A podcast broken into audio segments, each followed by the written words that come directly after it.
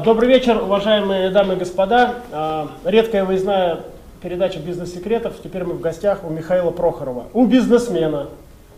Мы берем интервью у Михаила Прохорова, бизнесмена. Да нет, у политика. Уже у политика. Конечно, у политика. Ну, немножко Это не в формате нашей передачи, ну ладно, будем- делаем исключение для кандидата. Михаил Прохоров. Привет, добро пожаловать. Спасибо. Взял Олега Анисимова на подмогу даже. Первый вопрос от моей жены, ты не поверишь. Потому что я, я сказал, говорю, сегодня буду с Михаилом разговаривать. Она говорит, Олег, спроси у него, пожалуйста, как стать миллиардером. Видимо, это очень волнует. Ну, я не знаю, там шубы ему что-то хочется, или там машину. Я не знаю. Видишь, Ты уже, уже не справляешься, да? Да, она говорит, спроси у него, пожалуйста, как стать миллиардером. Вот вопрос от моей супруги. Рина, я задаю. Ну, по-моему, надо просто много работать и все. И не ставить себе обязательно цели, чтобы стать миллиардером. Просто нужно любить бизнес, э, нужно любить риск, много для этого работать, собирать очень сильную команду, и все получится. Мне кажется, способ э, у всех один. Но те, кто считает, что это кому-то везет, э, и что случайно купил лотерейный билет, это не так. Это тяжелый труд, э, по 15 часов в день, э, сам, вместе со своей командой. Это как бы такой реальный драйв. Ну, кстати говоря, гарантии результата нет, потому что может и не получиться, но нельзя расстраиваться, нужно всегда идти до конца. И в конце концов получится. А вот по структуре наших э, комментов, как говорят в интернете, комментариев на YouTube, эта программа на YouTube выкладывается, 50% они говорят, все, кто приходят, да, они гонят, потому что это невозможно заработать в России собственным умом, а 50% верят.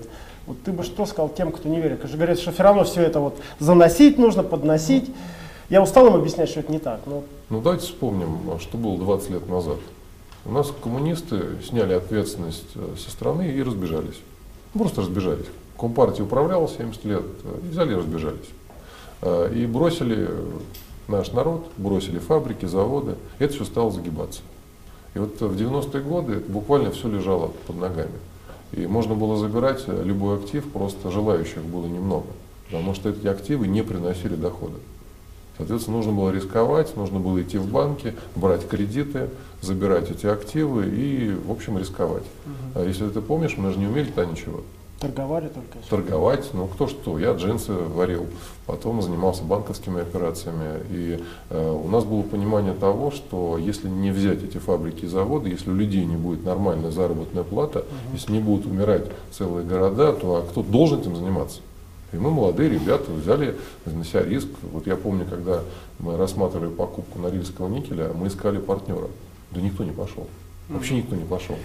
Я соглашусь, потому что я начал с торговли калькуляторов Сингапура. Я помню, у меня один из больших самых контрактов был на Западно-Сибирске, я с Кемеровской области, в Запсиб продал. Я не помню фамилия директора, и я с ним в бане в Новокузнецке заключал сделку. И он мне говорит, а завод там типа акции. Я говорю, да какой завод? Ты мне калькуляторы покупай. Сейчас думаю, какой я дурак был. Надо было завод забирать за ПСИП, а я калькуляторы ему продавал. Но тогда было это страшно, я согласен. То есть как это у меня в голову не укладывалось. Завод, на котором работает там 5000 человек, и я его как бы владею. То есть у меня это не У складывалось. нас такое А калькуляторы же, вот продавать, у нас да. было такое же э, рассуждение, когда мы решали идти покупать на рельс никель или не покупать.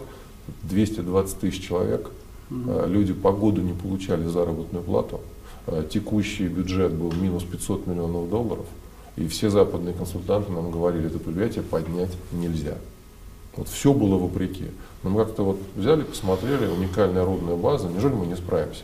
А тогда как же? Ну, Доля рынка в мире это в палате. Да, была серьезная дикая. доля рынка, там больше 40%, потом ее еще нарастили, стало 50%. Но в тот момент это был просто ужас. Вы представляете, что такое люди, живущие А на чья была севере? идея больше, твоя или Потанина? Да, она как-то была совокупная. Мы же как порассуждали, э, работали в банках в тот момент, и у нас были клиенты. Одним из клиентов был Норильский никель. И нам казалось, что мы его неплохо знаем. Когда нырнули, конечно, поглубже, первые полгода был просто ужас. Просто реальный ужас. Мы даже были такие мыслишки в первый момент, хорошо бы свои деньги обратно вернуть. То есть действительно было очень тяжело. Тем более, что когда такие московские мальчики приехали, ну, местные ребята, они же крутые, они же тебе не верят. Как же так? Ну и вот заслуга в целом, э, первый был Хлопонин, э, который поехал, был первый директор, и ему было очень тяжело, там были забастовки, и ему, в общем, пришлось э, убедить людей и заставить поверить. И в итоге, я помню, когда Хлопонин приехал, после первой поездки мне говорит, мне нужно 50 миллионов долларов кредит. И вот я председатель правления банка, я говорю, как, на рискому никеле это невозможно, один кредитный комитет не пропустит. Он говорит, нет, ты не понимаешь, мне нужно 50 миллионов долларов кредита, в противном случае сделать ничего нельзя, я должен выплатить первую зарплату. А денег нет, все арестовано, вообще все, вся продукция э, пытаются забрать приставы, ну просто предприятие два года налогов не платило. Ну вот такая ситуация. Угу. Я впервые в жизни и последний раз выдал кредит под честное слово, нарушение всех как бы историй. Это был один раз, когда Хлопонин сказал под мою личную ответственность, правда не знаю как, я это дело отдам. Но если мы не отдадим сейчас заработную плату, все, кранты, считай, что у нас этого актива нет, мы вообще все потеряем. Михаил Дмитриевич, а это был 95-й год, когда да. вы зашли на английский никель. Да. Но а, и, и тогда вы уже были довольно серьезным бизнесменом, банкиром. Да, я возглавлял банк. Анексимбанк. Анексимбанк. Да. Но а, при этом люди узнали о вас что-то да, в 2003-2004 году только. Да я боюсь, что в 2007. Но на самом деле в 2007, когда была эта история с э, так это, это уникальная история, ага. потому что все самые известные бизнесмены у нас, они известны не своим бизнесом, а совсем другой какой-то социальной историей. И в этом как бы состоит парадокс. Но парадокс в том, что 8 лет все были уверены, что Владимир Потанин является единоличным собственником э, этого холдинга, в который входил. До того момента, пока Форс не стал публиковать доли. Да, это как раз был третий-четвертый год, когда я первый раз появился. Это как бы, ну вот так было. А почему так произошло? У нас просто были договоренности с ним, что мы равные партнеры, но группу представляют он, а я занимаюсь бизнесом. То есть я в основном занимался управлением активов, подбирал команды угу. и так далее. У нас такие были договоренности, и я им, собственно, следовал. Мне было комфортно быть равным, но формально вторым. Угу. Это же есть партнерство, когда один дополняет другого. Угу. А вопрос тогда продолжения э, отношений с Владимиром Потаниным. Когда вы последний раз с ним разговаривали и о чем? Я думаю, что разговаривали полгода назад, ну летом. Э, ну просто Видишь, болтали, какого человека тебе привез? Вот сейчас будет вопросы задавать ну, каждый. Разговаривали в основном о том, что происходит в стране, какие тенденции и так далее. Это как раз было уже а, нет, это было после правого дела. Это было то есть уже помирились? Ну, мы как бы, у нас ровные отношения. Угу. Мы не, есть, когда, не остались близкими друзьями. Президент Прохоров не сделает с олигархом Потаниным то же самое, что президент Путин сделал с олигархом Ходорковским. Я вообще считаю, что президент должен был образец для подражания должен быть. А, и он должен вести себя так, а, как должен вести каждый гражданин страны. Потому что все будут смотреть. Если президент следует общим правилам, ну тогда, конечно, э, и все остальные будут следовать. То есть, э, как он соблюдает законы, и как президент является образцом для подражания, так и можно спрашивать. По крайней мере, когда я работал в своих компаниях, я так и делал. Но у вас был тяжелый развод, э, раздел активов с Владимиром Потаниным? Тяжелый. Тяжелый. И вы э, разуверились в схеме владения 50 на 50 в связи с этим? Рекомендуйте кому-то с другом своим вот бизнес создавать э, на паритетной основе? У меня позиция такая. У нас 16 лет было образцовое партнерство. И мы с Потайным оба виноваты, что мы не показали всему бизнес-сообществу, как нужно разводить активы. Это вот наша с ним вина, и там не важно, кто больше, что меньше. Вот такие партнерства должны заканчиваться красиво. Нам, к сожалению, не удалось. Поэтому мы оба виноваты, и это как бы очевидно совершенно. А как вы догадались в восьмом году продать Дерипаске блокирующий пакет норильского никеля по такой высокой цене? Если вы зайдете на мой блог, то в начале восьмого а. года я описывал, как будет происходить кризис. То есть, когда на американском рынке упал, э, собственно говоря, упала недвижимость, и стали э, проблемы возникали с деривативами, было ясно, что это захлестнет весь мир, это выйдет на рынок акций. Вопрос лишь времени. То есть в островок стабильности ты не поверил?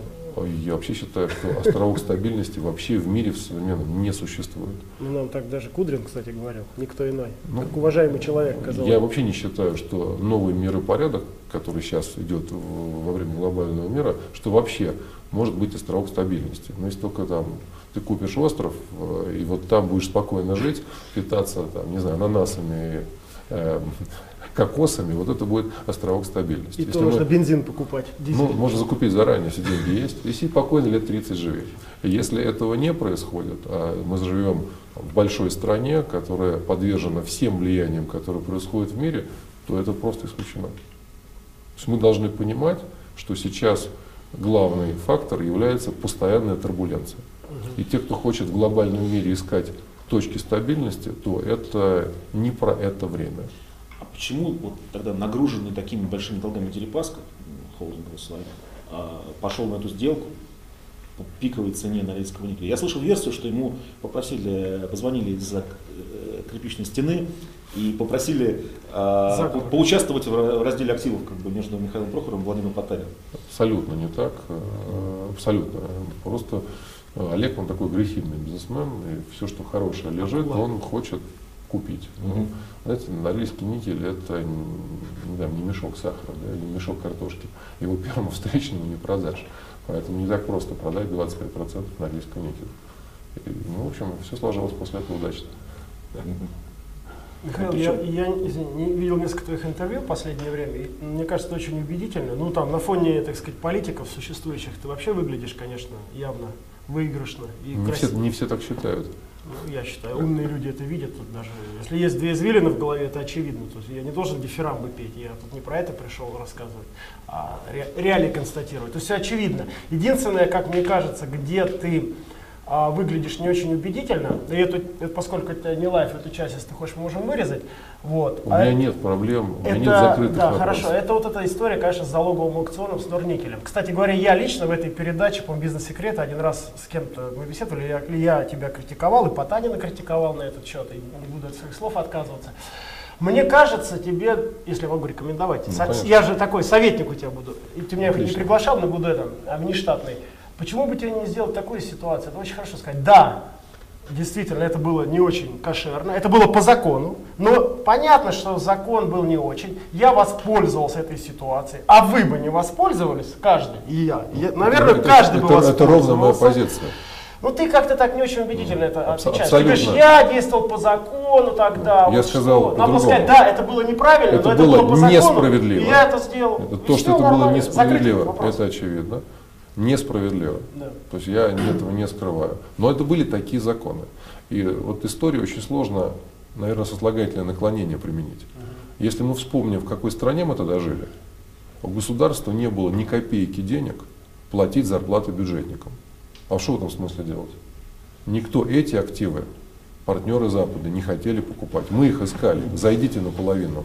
Никто не хотел. Вы чего? Разве это можно покупать? И у правительства край.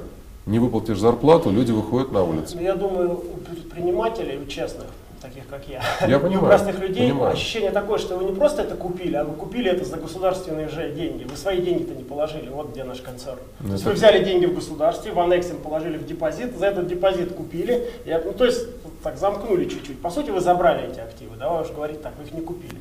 Ну, секундочку, ведь государство... Если это не так, расскажи. Значит, то, что у нас были депозиты некоторых государственных компаний, это очевидно. Но они приходили и уходили.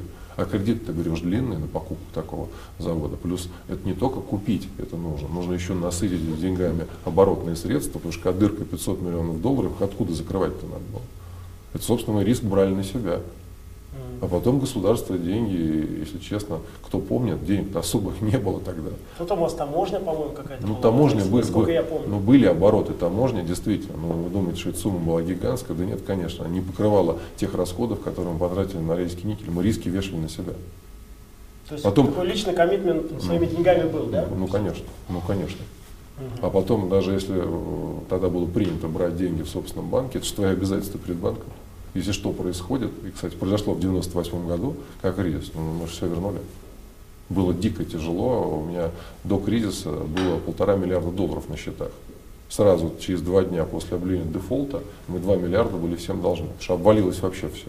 Все валютные бумаги, все ГКО, э, все сделки рэпа, вот все, все повалилось. Вы считали, что вы уже разорились или еще нет? Ну, мы так вот посчитали, прослезились, э, минус 2 миллиарда. Ну, поехали. И стали как бы ну, выкарабкиваться. Ну, что делать? Ну, был, был, было отчаяние или нет? Нет, отчаяние это вообще не то качество, которое, по крайней мере, мне присуще. Было понимание, что ситуация очень тяжелая, но есть план. Мы посмотрели, как можно выйти из ситуации. И, собственно, стали по этому плану работать. Более того, мы потеряли ряд активов, на Седанка потеряли, например. Потеряли ряд активов э, оборонных, которые были неплохие. Кстати, мы тогда, нам принадлежала та же Северная верфь, да, и тот же Балтийский завод, тогда это были наши активы. Потом мы не смогли удержать пакет Новолипецкого, э, комбината. То есть у нас были серьезные потери, но тем не менее мы э, отдали деньги, которые были должны, и вышли из кризиса, пусть там меньше была группа, но, естественно, более сильная. А вот ты считаешь, все-таки вопрос с этими залогами, он уже закрыт де-факто? Я не знаю, тебя это спрашиваю. Или все-таки нужно, если ты был вот президентом, как-то еще какой-то вмененный один раз там всем налог заплатить, вот всем, кто там был, и все, и закрыть вопрос? Или он уже закрыт, ты считаешь? Ну, мне кажется, надо, э, как прошло Еще какой-то один налог, 17 лет, вот я являюсь крупнейшим налогоплательщиком страны. Я когда продал Норильский никель, я заплатил налоги. У меня в декларации 115 миллиардов рублей. Вот сейчас ее все активно обсуждают. Я самый богатый кандидат в президенты. А, Я налог заплатил. Поэтому мне кажется, что вообще это такая тонкая вещь, а, пересматривать любые вещи, которые прошли там Потом больше скажешь, 10 еще лет. раз, еще Потом раз. еще раз и еще раз. Мне кажется, надо страницу перевернуть, потому что если начать это копать, Мгм. то закончим, как всегда, э, забором квартир у простых граждан. Потому что вот здесь нет границы. Если это можно пересмотреть, то надо пересмотреть это. Вот новый вопрос встает вот сейчас. Э, Говорим о том, что вот когда ты станешь президентом, что будет с теми, кто воровал из бюджета? И вот здесь тоже очень тонкий вопрос. Это же не какие-то люди с Луны. Это наши граждане, которые с нами живут, их дети ходят с нами в школу и так далее. И вот в чем проблема, наверное, истории России, что мы все очень полярные. То мы кого-то любим, то сразу потом требуем крови. Вот мне кажется, нужно попробовать один раз в мирное время заключить общественный договор. Что да, действительно, у нас огромная коррупция. Но мы не можем в один день жить по новым правилам. Мы должны, как мне кажется, сказать, вот давайте в течение года дадим возможность людям, которые ну, просто украли деньги, дать им возможность заплатить налог, легализовать их собственность в виде денег или в виде активов. Эти деньги поступят на покрытие бюджета э, или дефицита пенсионного фонда. И мы говорим о том, что вот давайте мы эту страницу перевернем. Здесь есть, конечно, Итальянский чувство, вариант такой. здесь есть чувство определенной несправедливости от тех людей, которые Ну, скажут, это это, нечестно. Но у нас другого пути нет, иначе опять гражданская война. Ну люди же просто так не расстаются. Мгм. Михаил Дмитриевич, как вы относитесь к таким бизнесменам, как Геннадий Чин- Тимченко О, ты Братья снял. У меня тоже в Твиттере как раз я тут в теме. и братья? Ротенберг. Спрашиваю, вот вы Я будете вот президентом, ли- что вы с ними будете лично делать? к ним я никак не отношусь. Ага. Значит, мне кажется, закон одинаковый для всех, без исключения. Имеешь право задекларировать доход, заплатить с него налог и живи спокойно. Ну, ты сказал, что создать прецедент или как-то э, с точки зрения передачи спокойной власти. Мне кажется, прецедентом на самом деле был создан, когда Ельцин передал достаточно спокойную власть Путину, и он при этом остался со всеми там, сказать, там, какие не есть активы, семьи и так далее, так далее. А, А- какие, можно сказать, у семьи Ельцина активы? Мне просто интересно. Ну, Про это много говорят. Ивашева сейчас два бизнес-центра, я слышал, есть. Насколько я знаю, и тех же из газет, он начал заниматься бизнесом в 2005 году. Это, простите, пять лет спустя. Ну, до этого ничего Ну, не сложно было. за пять лет заработать э, там, на два бизнес-центра, мне кажется. Не, То есть ну, там, там- насколько та же писала пресса, он взял кредит в банке и вложил в развитие такого бизнес-центра. Но я вот точно думаю, что каждый случай должен быть индивидуален, и мы не должны голословно никаких Но Ну, в людей любом обвинять. случае, это трудно оспарить, что у Ельцина были, так сказать, вокруг него бизнесмены, так сказать, близкие, которые там зарабатывали. Олег, подождите, вот э, мы же с вами... Семья так Ну, называемая. подождите, да. но здесь же история простая. Нужны доказательства всегда. Вот, а, вот голословно говорить, это очень опасно. Вот. Березовский, читай, э, и э, Абрамович, э, суда тебе прислать распечатку, как они рассказывают, как они решали Сибнефть, что ли, как там Хорошо. Таня пошла, договорилась с папой, там, ну что мы сейчас будем Так, тут рассказывать? замечательно. А где Давайте про того, что она это сделала не бескорыстно? Таких доказательств на суде не было. Я за судом смотрел, мне было интересно. А, ну как бы, да, но мы это, она это бескорыстно сделала. Ну, допустим, например, так. ну вот наши доказательства. Вот э, опять же, очень опасно кого-то обвинять. Нас очень любят говорить не голословно. Ну, нет, ну, нужно, если есть факты, надо их класть на стол и показывать. Действительно, есть такие-то факты. И вот то, что я хочу сделать, чтобы мы жили не по понятиям, а по закону. Объявили переходный период. У каждого есть возможность открыть эту дверь, задекларировать необходимые средства. После этого будем разбираться. Ну, А я- иначе не Я вот получается. все-таки считаю, что прецедент был создан, то есть спокойной передачи власти от одного человека другому. И никто не Он побоялся. очень важный. А почему Путин, вопрос-то мой был, почему Путин не хочет это повторить, я не понимаю. Вот что он Вот уцепился, что он не- на третий срок поперся? Это вопрос не ко мне. Вот нас всех предпринимателей, в общем, я согласен с пригласи. усталость металла, то есть он достал, вот он просто уже не- нельзя его видеть больше. Почему он не уходит, я понять не могу. Олег, у тебя просто формат есть. Ты Путина пригласи на передачу и спроси у него. А он не пойдет, я думаю. Ну как же так?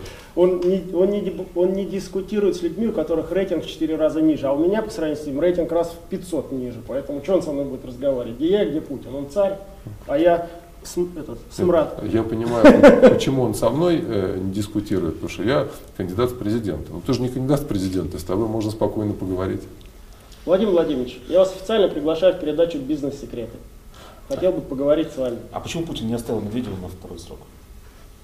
Послушайте, можно подумать, я вот так же тре- третьим сидел за столом и, и обсуждал этот вопрос. Я откуда знаю? Но они сели, договорились, причем, насколько я слышал, на съезде Единой России уже три с половиной года назад они за нас все решили. Замечательно.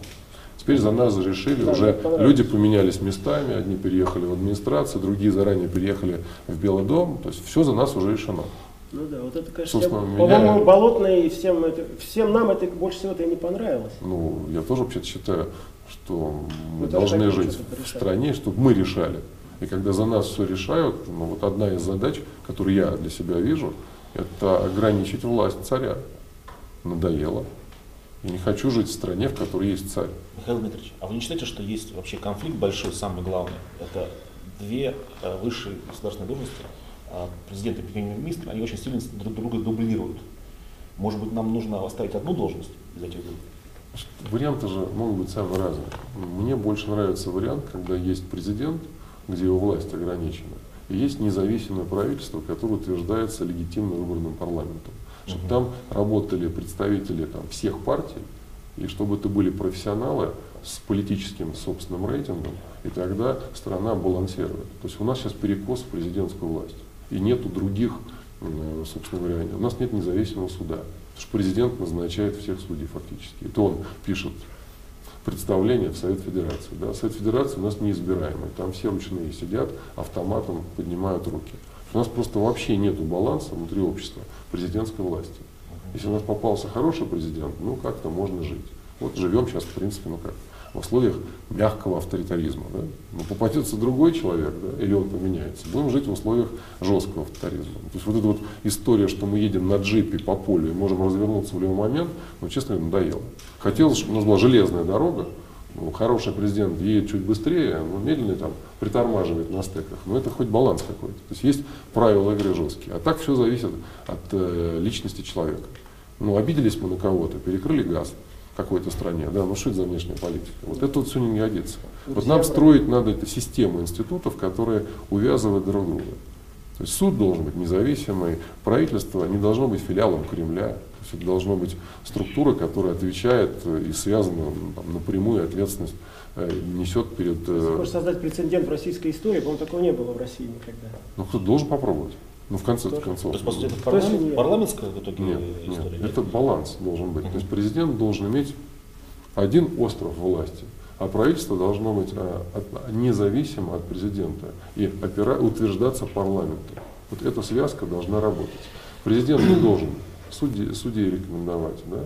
Он может, например, премьер-министра рекомендовать, но остальной кабинет министров утверждается парламентом. Пусть премьер-министр отправляет туда кандидатов и ведет диалог. Ну да, прямое А как подчинение вице-премьеров и министров президенту, оно странное, потому что у них есть Абсолютно. прямой начальник премьер-министр, и, и тут же Конечно. вроде как Ну, кон- ну, конечно. президент. А у меня есть другое решение, потому что поскольку каждый новый президент, кроме тебя, естественно, будет заинтересован в удержании а, накопленного богатства и в развивании. Ну, потому что Михаил это первый прецедент, когда человек идет в политику, Абсолютно. заработав денег. Да, в основном идут в политику зарабатывать деньги, Абсолютно надо точно. понимать. Вот. Соответственно, они будут держать. Поэтому, чтобы это статус-кво, я вообще предлагаю. У нас огромный Эрмитаж. Одно крыло отдать Путину, две дочки классные. Кронпринцессы, Путин, царь. Все. Я голосовал сразу за, за Путина, за царя. Царь забыли.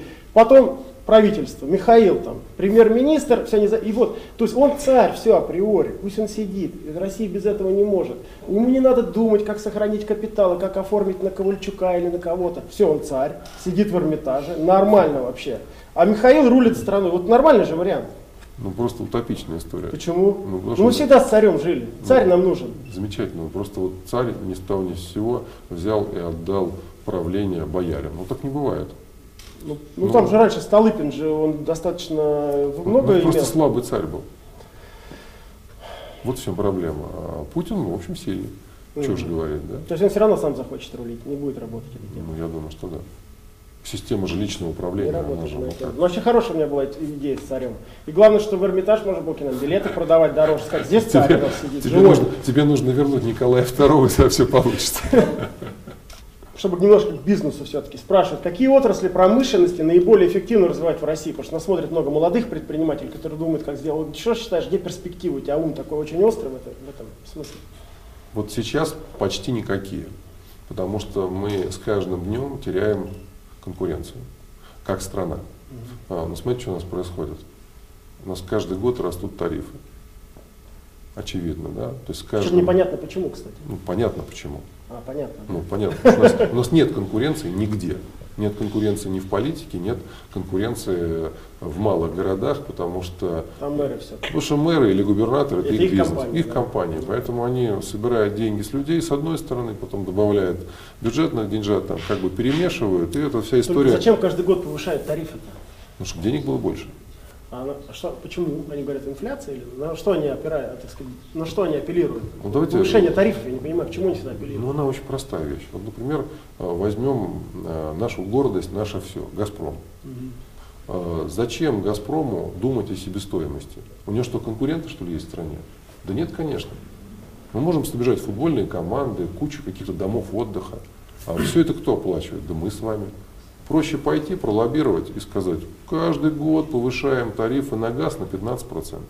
Кроме выборного года, выборный год с лета, потому что надо выборы. Ну, выборы пройдем, значит, на, на два- на 20 повысим. Да? А, Летом. кто, а кто же конечный плательщик?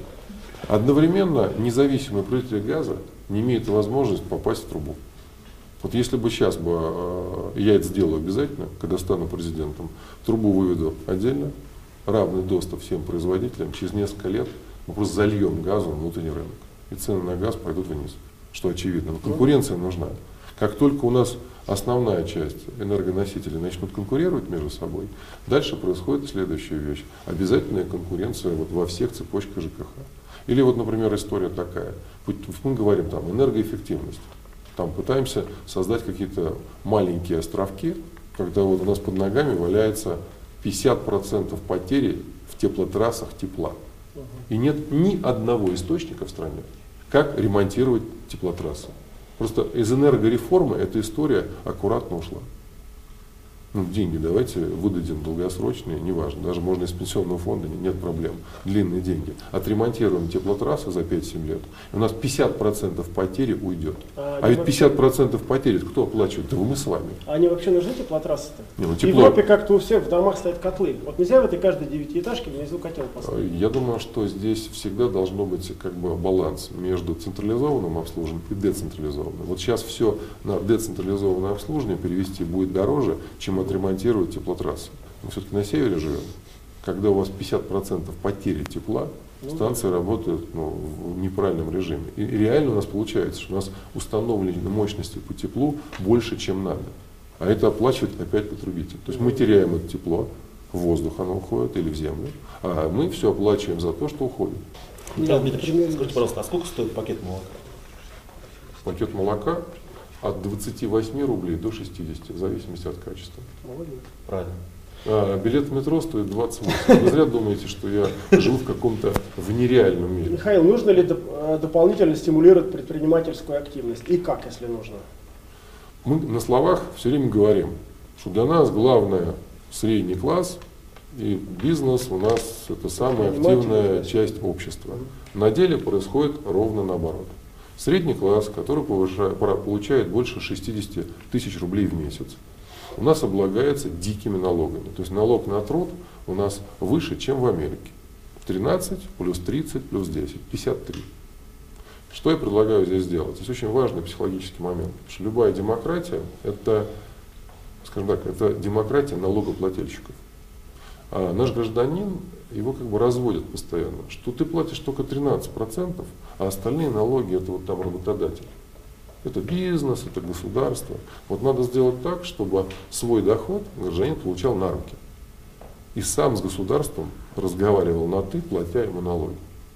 Вот если мы этого не сделаем, у нас э, никогда не будет активной позиции гражданской по отношению к тому, что происходит. Каждый раз почувствовать, сам. почувствовать, когда человек 53% отдал, ну, так сказать, извините, я точно пойду на выборы, я точно хочу теперь докопаться, почему у нас такое убогое здравоохранение, где хорошая дорога, я плачу 53% своего дохода. А когда он платит 13, ему кажется, что ну, как вот... Ну, еще и 13 не везде многие работодатели э, социально ответственны, такие как наш банк, ТКС банк. Мы, например, и 13 еще платим за них. То есть мы чистыми платим. Ну, это понятно, но просто он понимает. Ну, хотя бы он понимает, что 13. Понимает, да? да? понимает, что 13. И в этом бы, состоит такая массовая разводка, что это вот не на вас, у нас низкие налоги, это вранье. Угу. Вот, соответственно, если мы говорим, что мы стимулируем бизнес, так надо для бизнеса создать условия, при котором он развивается. То есть угу. четкие налоги, понятные абсолютно. Там, вернуть страховые платежи на 25. И больше 10 лет не трогать вообще. Следующая вещь. Что не происходит в нашей стране? Государство должно строить инфраструктуру. Оно не делает вообще. Тут ну, непонятно, почему при таких ценах на нефть ни одной дороги не было построено. Ну мы сколько говорим про дорогу, 12 лет уже Москва-Питер. 12 ну лет мы ее не построили. Ну это просто обалдеть можно. Или мы великая железнодорожная держава. Мы строим в год 80 километров железнодорожных путей. А Китай 3000. Ну что это такое вообще? Это же, это же вопрос в том, что мы э, настолько забили э, госкорпорациями все двери, что протолкнуться никуда нельзя. Просто никуда нельзя протолкнуться. Поэтому бизнесу развиваться крайне тяжело. Ну, а... Нынешнее руководство в некотором смысле в западне. То есть, если они будут растить средний класс, поднимется самосознание, поднимется гражданское общество. Уже будет поднялось. не только Москва, Петербург, Болотная, а вся страна выйдет требовать свои гражданские права. Поэтому они не заинтересованы в этом, ну, получается, в росте не в них, а в нас. В нас мы заинтересованы. Мы да. Ну, соответственно, мы за это должны бороться. Поэтому должны выйти проголосовать. То есть я вот за то, чтобы Пока мы не врали. А можно еще один вопрос, как мне кажется, достаточно противоречивый. Путин не пользуется интернетом, и мы видим, куда он, в какое место он с этим попал. Ну, очевидно, что он, конечно, сейчас весь, вся его проблема это то, что он вне интернета, да. Он это там отмахивался, даже он бравировал этим, говорил, интернет ваш какой-то. Сейчас он, конечно, понял, что он лоханул, но это вторая тема. Ты тоже, честно говоря, бравируешь тем, что ты не пользуешься мобильным телефоном, интернетом. Не наступишь ли ты на те же грабли, что и Владимир Владимирович Путин? Уже поздно. Я уже пользуюсь iPad. Все.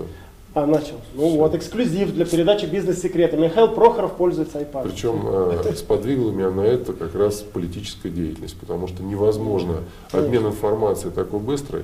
Юле невозможно все поручить. Ну, конечно, бумажные носители не успевают. А то она тебе будет пришлось... опять выборки читать, что, чтобы она хотела, чтобы ты видел, а ты должен сам смотреть. Нет, теперь я смотрю сам, знаю, как открыть. Да, и Твиттер читай сам, а не она тебе Были в шоке, когда почитали какие-то форумы?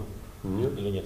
Ну, я, собственно говоря, все, что есть в интернете, я же Мир глазами, на, на улице гла- гуляю. глазами Слащевой, нет, хватит? Мне все говорят в лицо. Я по бульварам иду, люди останавливают. А то будешь смотреть мир глазами Пескова. При всем уважении. А, можно спросить вопрос? А, ну, как специалист, Олег, какой мир лучше, глазами Пескова или глазами Слащевой? А, я надеюсь, что глазами Слащевой он более объективный. Серьезно? Потому что, мне кажется, проблема Путина тогда, даже в том, что, тогда он, мне легче жить. что он что-то делает неправильно. А дело в том, что он, мне кажется, даже и не понимает реальности жизни. Вот сейчас он немножко услышал, там свистнули, там крикнули, он такой, wait a moment, что случилось? То есть он, мне кажется, шокирован немножко. Ну, по лицу видно, что он шокирован происходящим. Да все нормально. А если бы он раньше заходил, смотрел в интернет, что ругаются люди, он, может быть, менялся. Да дело же не в этом, просто 12 лет много. Вот просто 12 лет на одном месте много. Поэтому нужна сменяемость. Ну и молодежь нужна, конечно. Больше 8 лет сидеть нельзя. Вот ну, я это знаю, знаю по себе. Да я выиграл выборы, отменил. Через 4 года сам добровольно уходишь в отставку, поменяв перед этим э, законодательство, и спокойно объявляешь новые выборы. Михаил, все-таки вопрос не могу не задать. Хотел не задавать, думал, ладно, задам. У Ксюши Собчак прочитал интересную вещь, как ни странно. Она сказала, вот Михаилу, мы бы все за него пошли, если бы он все-таки признался, да, что я с Сурковым договорился, а вот сейчас не договорился, и вот все. Но он, говорит, никогда внятно не мог сказать, эту, ну ты понимаешь, чем я говорю, что она там, наверное, ты читал, сказала, что да, договорился, но теперь я их послал нахрен, и теперь я сам по себе. Вот, что ты тут скажешь? Ксения Собчак. Я, я, к сожалению, не могу жить по законам Собчак. Я могу лишь э, рассказывать то, что я делаю и угу. что у меня было. Я ни с кем не договаривался. Так. Я принял решение сам пойти на президентские выборы э, и буду биться за победу. Как мне это получится, ну, посмотрим 4 и 25 марта. Кстати, в отличие, как я понимаю, от скептического большинства предпринимателей, я почему-то тебе верю. Я... я тоже не понимаю, почему бы это не сделать. Если ты добился успеха в бизнесе и так далее, и так далее, что тебе еще делать? На самом деле такой некий, как говорится по-английски, трил. Да, в, в апреле месяце, когда мы посмотрели стратегию развития нашей группы лет на 10, вывод был один. Надо все продавать. Потому ну, что капитализация будет падать. Ну, конечно. Отсюда вывод. А если все продать, чем заниматься? Поэтому я понял, что надо заняться чем-то другим, чтобы помочь нашей стране куда двигаться. Бизнес сам, он находится как бы в более узкой части. А политика это касается всего. Я буду строить политическую партию. Угу. То есть, есть огромное количество людей, которые хотят серьезных системных изменений. Но за них надо же биться у Берлускони получилось, и все говорят, что русские не, богатого не выберут, итальянцы выберут. Нормально, почему? Я, я, я не верю в это. Да я сейчас встречаюсь с абсолютно простыми нашими людьми. Они говорят, мы тебя поддерживаем. Я говорю, можете спросить, почему? Я говорю, ну ты воровать не будешь, у тебя все есть, ну куда тебе больше? Уж хороший вот Абсолютно простые люди говорят, воровать не будешь, мы это прекрасно понимаем. А этот пришел, попал на должность, э, через два года уже вес в два раза больше, весь лоснится, дорогие костюмы, машины откуда? И главное, что они все тупые же еще. А там же туда посредственности почему-то все идут. Вот я не понимаю, почему в политику идут все посредственности. То есть чем тупее и идиотнее человек, он в политику идет. А, это в, Америке есть такая известная пословица, а, что все отличники идут в бизнес, а все троечники в политику. Да, но в Америке, кстати, есть варианты, когда богатые приходят, там Дик Чейни, например, и так далее, там куча вариантов, когда люди уже состоявшиеся, Блумберг там и так далее, они идут в политику как раз. Там все-таки это отдать, отдать должен. Мне как раз кажется, что должны прийти к власти там 200-300 человек, которые думают о стране, и они уже успешные были и состоятельные, им не надо воровать. Вот э, если таких 200-300 человек привести, то мы страну через 5-7 лет вообще не узнаем. Потому что мы должны расти по 15% в год ВВП должен расти, а не там 4-5. У нас сейчас есть запас, мы можем, открыв так сказать, свою энергию внутри страны, э, прыгнуть на несколько ступенек выше. Но это надо сделать сейчас, а, выпустить в эту историю. А мы опять продолжаем. Вот последняя история в Давосе меня поразила. Ну вот если у нас там будут сложности бюджета, мы повысим опять НДС. Ну, Шувалов озвучил. Ну. Это что значит? Ну, бизнес в очередной раз, идите сюда. А если этого не хватит, то еще повысим. Ну, соответственно, можно все закрыть и ну, просто... Все в кэше будет. Конечно, ну конечно.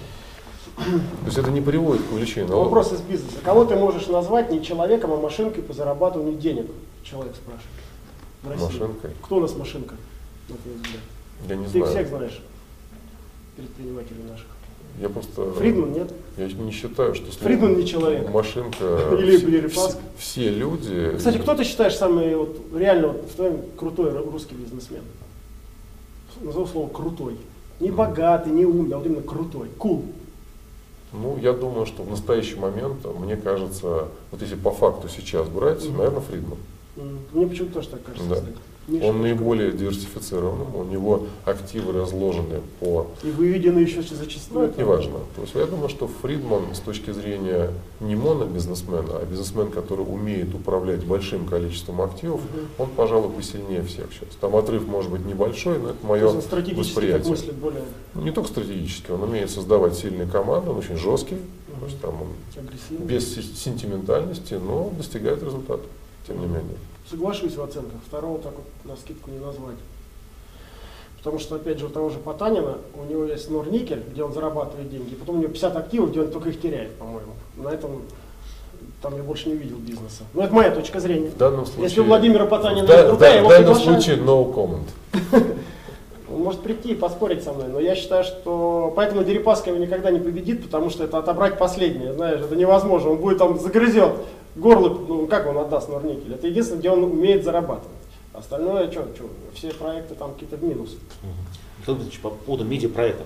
А вот сейчас, э, в принципе, в мире тенденция такая, что медиапроекты, они создаются на энтузиазме, мы знаем, как Facebook создан там, на коленке, да, а вы вложили 100 миллионов долларов в медиагруппу «Живи», как, как пишут в интернете.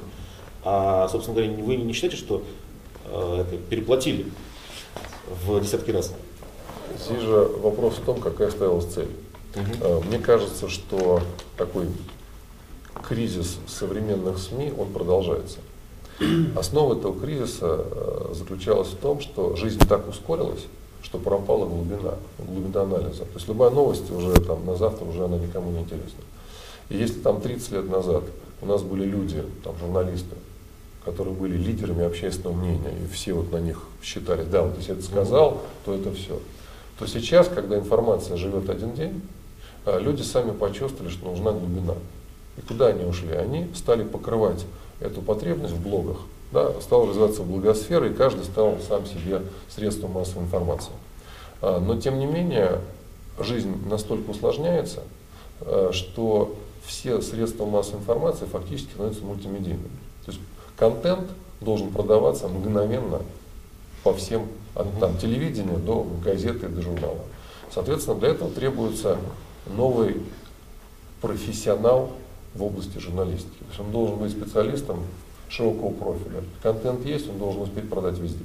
Поэтому наша попытка была э, в, в группе «Живи», и мы ее продолжаем, возможно, чуть дороже, чем планировалось с самого начала, это сделать таким образом, чтобы создателям контента были, собственно, наиболее продвинутые граждане, которые могут создавать этот контент. И они же вместе с журналистами начинают передавать этот контент по разным э, каналам средств массовой информации. Потому Ну, что Когда просто есть социальные сети, он же сам контент, хороший контент, он сам распространяется, да?